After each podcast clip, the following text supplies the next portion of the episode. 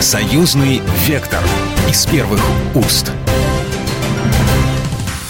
Здравствуйте, в эфире программа «Союзный вектор». Меня зовут Екатерина Шевцова. Наша программа о самых актуальных, о самых интересных темах, которые касаются России, Беларуси, нашего союзного государства. Сегодня мы поговорим о безопасности и о военной технике. На этой неделе в пяти регионах России произошли атаки беспилотных летательных аппаратов вооруженных сил Украины. О происшествиях сообщали в Адыгее, в Белгороде, в Брянской области, в Туапсе Краснодарского края, в Подмосковье.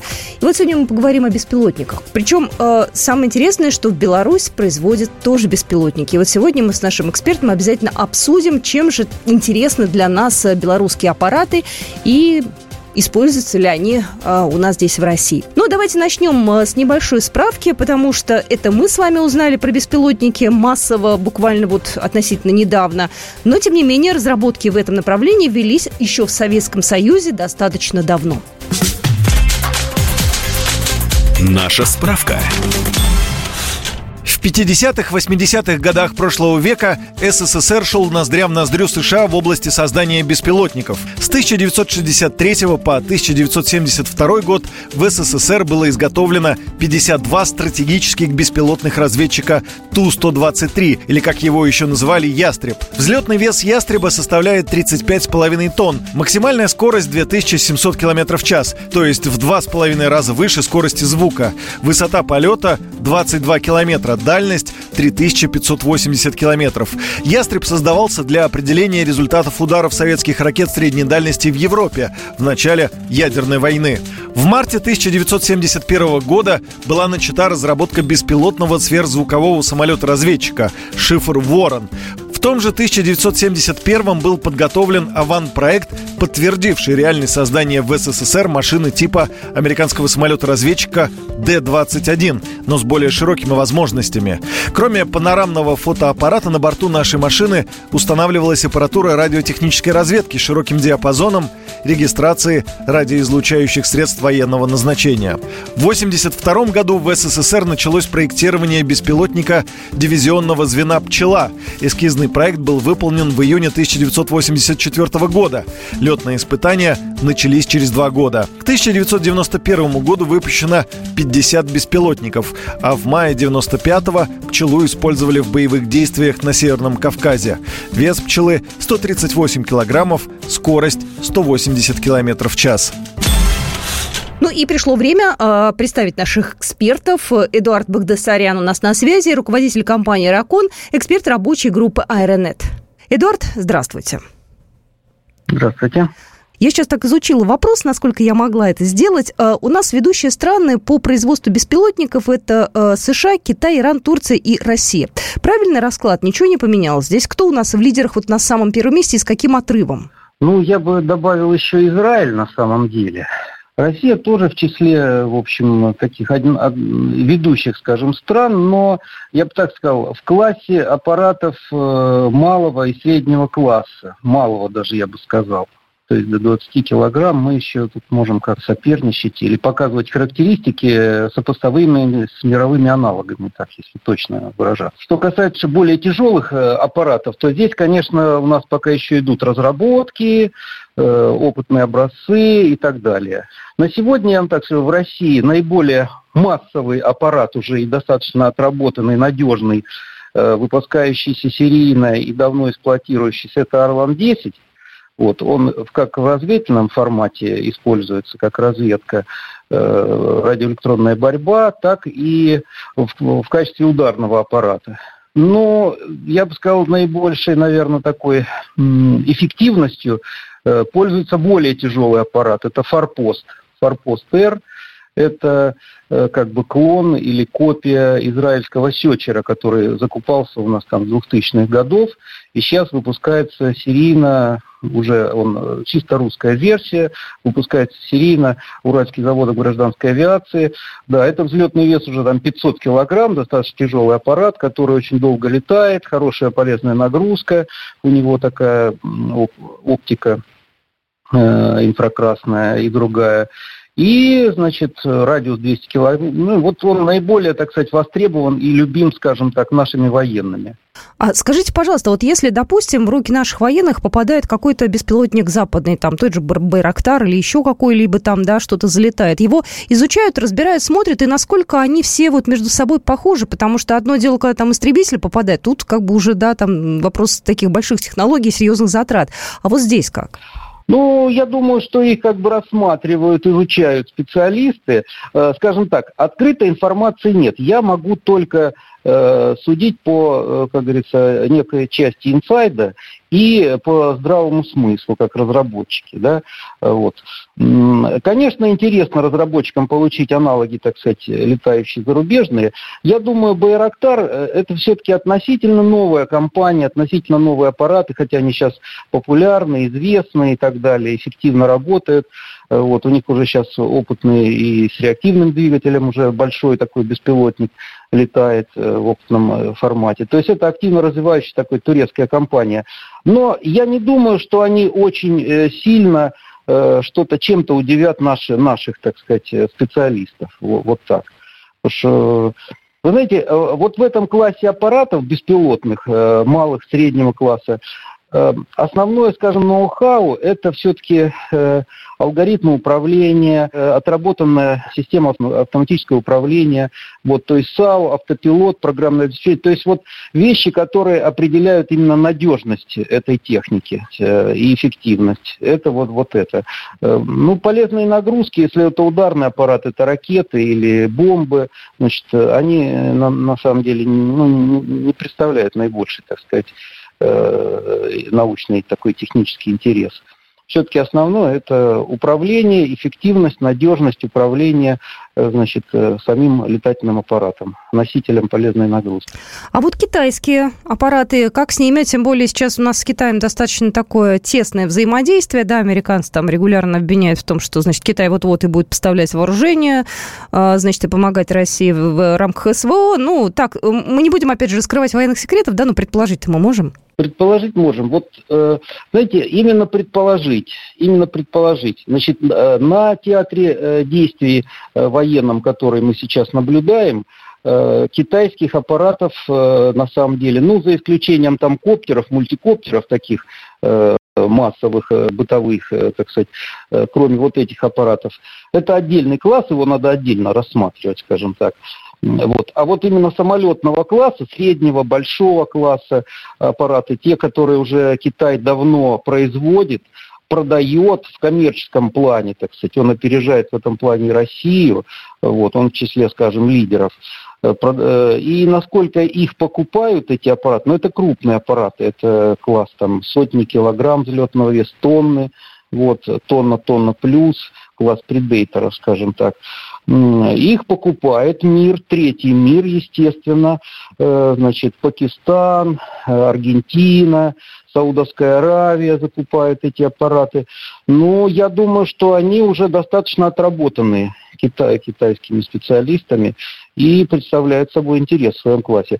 Малые аппараты тоже, у них э, бизнес очень хорошо развит, я э, это знаю, э, и поэтому в классе малых аппаратов, я думаю, у них тоже мировой, как говорится, уровень имеется, потому что и элементная база вся ихняя, так сказать, там электроника, все, вот, они очень активны сейчас, они в гражданскую сферу уже очень активно идут сейчас на рынок экспансия российский, так сказать, да, то есть начинается все с военной техники, военных э, беспилотных. А следующий этап э, более сложный. Это освоение гражданского рынка, потому что гражданский рынок более э, требовательный к надежности, к рентабельности, к ресурсу, это более сложная, более такая отработанная техника. Но вот э, Россия уже покупает очень много китайских, э, китайской техники. Поэтому мы можем утверждать смело, что это уже достаточно высокий уровень. Когда мы говорим о гражданских э, аппаратах, это речь идет о каких-то сельскохозяйственных, там, возможно, да, потребностях? Да, да, да, да, сельское хозяйство,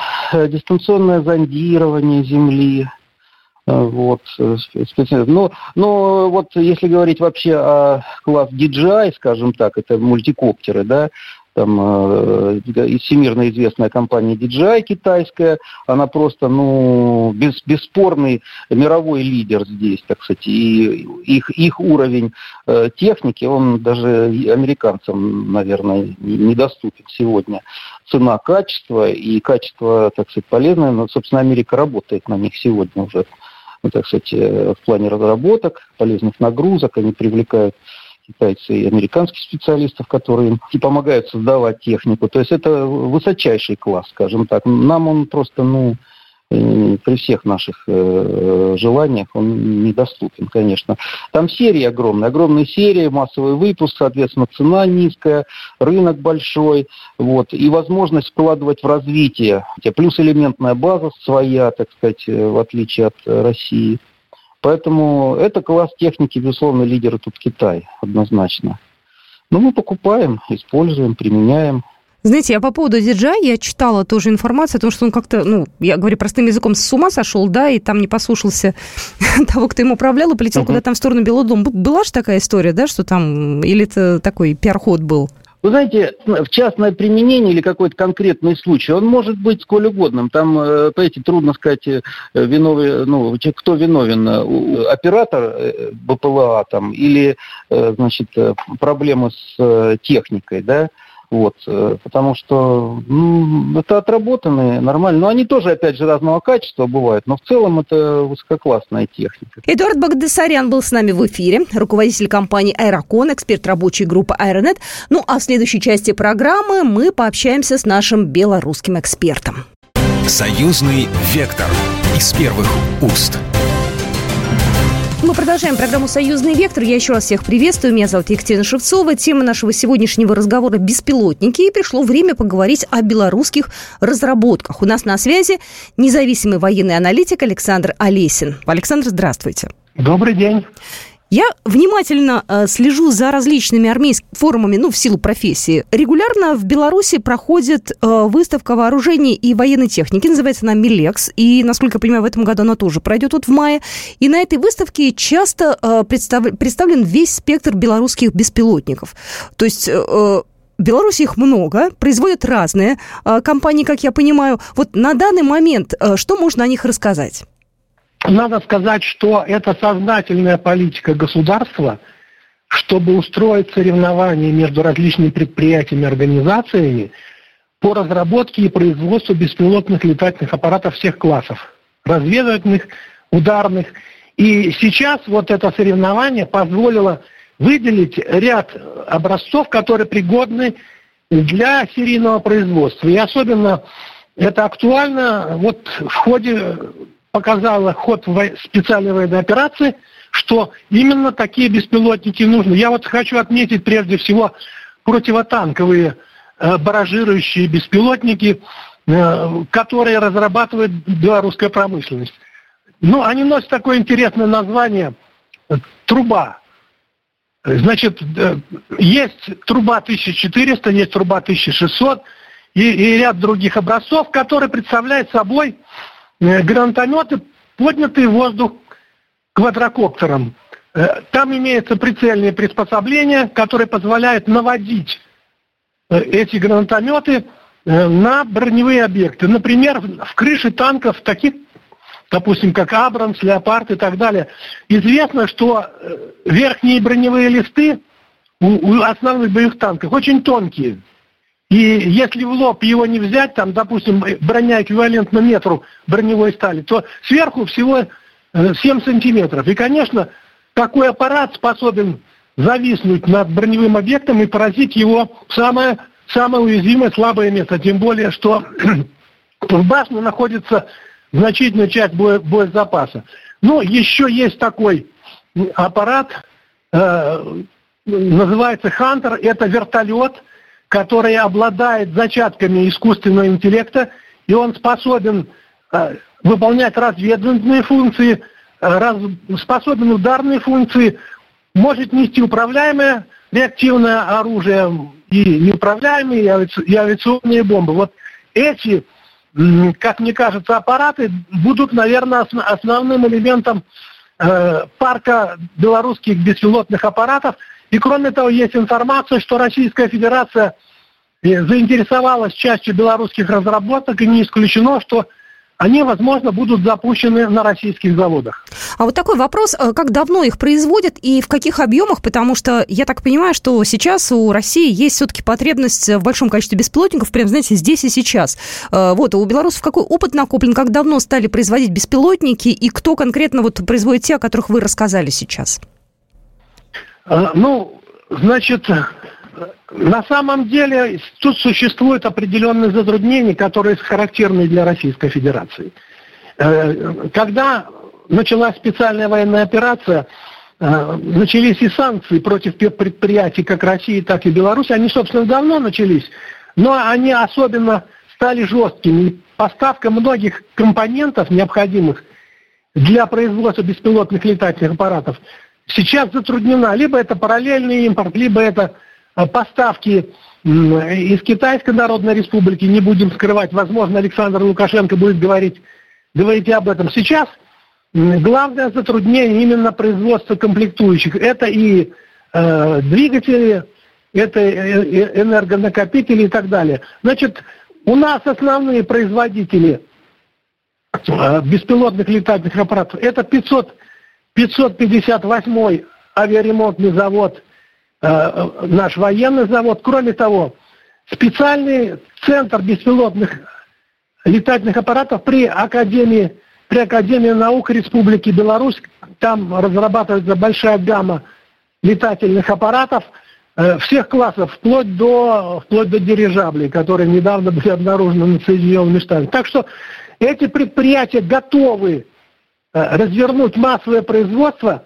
Сейчас затруднения комплектующих. Вопрос еще и к нашим производителям электроники, к интегралу, вот, и к нашим машиностроительным предприятиям по производству двигателей на замену импортных. То есть э, эти предприятия выпускают эту продукцию, но их количество недостаточно для того, чтобы обеспечить нужды вооруженных сил как Беларуси, так и Российской Федерации. Александр, а может быть, необходимые комплектующие есть у Китая? Вот опять же, возвращаясь к последним событиям, э, визит Александра Лукашенко в Пекин, переговоры с Си Цзиньпином, э, очень многие темы обсуждали. Э, я так понимаю, что в дальнейшем планируется сотрудничество именно вот в таких вот сферах высоких технологий. Ведь это же есть в планах, как я понимаю, да? Я с большой долей уверенности могу сказать, что действительно одним э, из предметов контактов переговоров будет именно поставка необходимых комплектующих не только для производства беспилотников, но и оборудования, которое нам поможет производить комплектующие для беспилотных летательных аппаратов. Хотя западная пресса заявляет о том, что Дескать, через Беларусь будет поставляться летальное оружие, но они плохо географию учили. В Беларусь можно попасть только через Россию. И, в общем, поставлять из Китая в Россию летальное оружие, это все равно пытаться э, правой рукой до левого уха. Скорее всего, будет поставка китайских комплектующих, на базе которых Беларусь и Россия будут вместе производить э, современные вооружения, в том числе высокоточные э, и беспилотные летательные аппараты всех классов всех классов назначения. А сколько сейчас уходит времени от разработки до массового выпуска? Э, год, э, полгода? То есть вот на самом деле, насколько это долго в мирное время, ну, в, так скажем, в такое, в другое время, да, до начала специальной военной операции, мы э, могли, наверное, себе позволить никуда не торопиться. Сейчас время нас все-таки подстегивает быть более такими мобильными. Вот сколько занимает времени?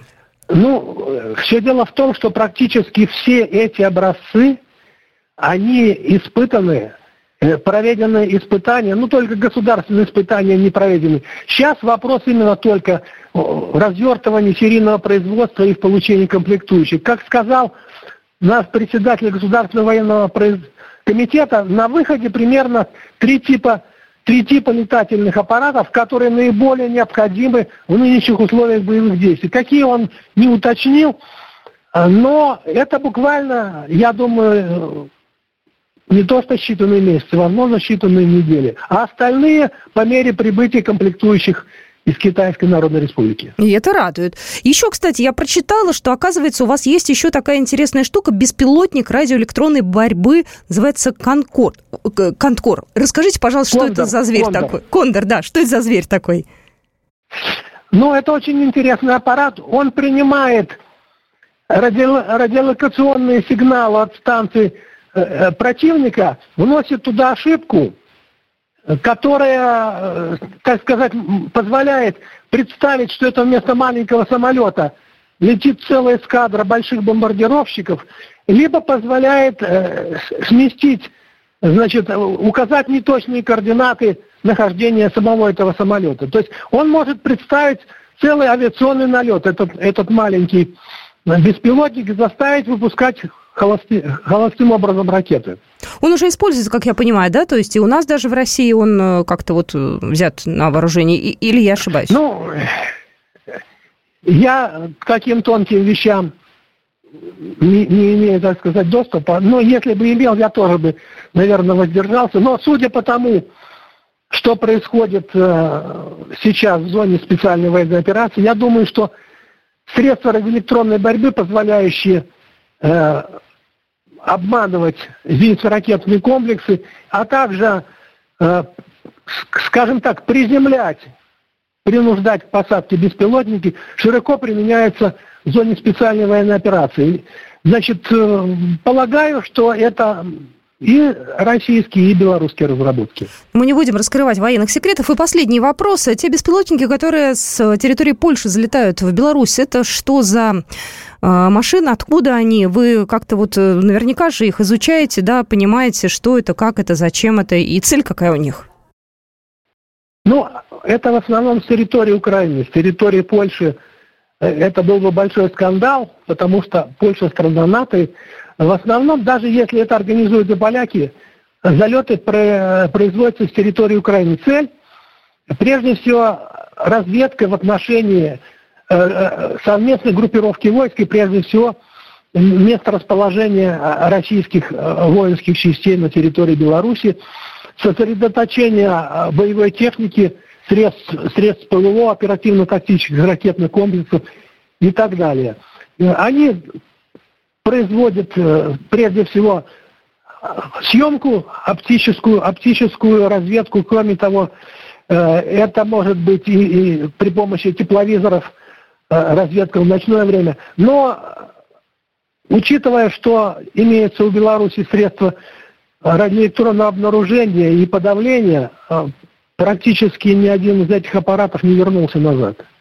Они все были принуждены к посадке на территории Беларуси. Были вскрыты, так сказать, накопители, электронные мозги, которые позволили, так сказать, э, выявить замысел, замысел тех, кто отправил эти, даже можно определить было точки старта этих беспилотников на территории Украины. Ну, а точку финиша они, я думаю, сами поняли.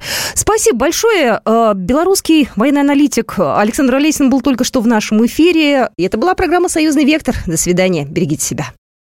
Программа произведена по заказу телерадиовещательной организации Союзного государства. «Союзный вектор» из первых уст.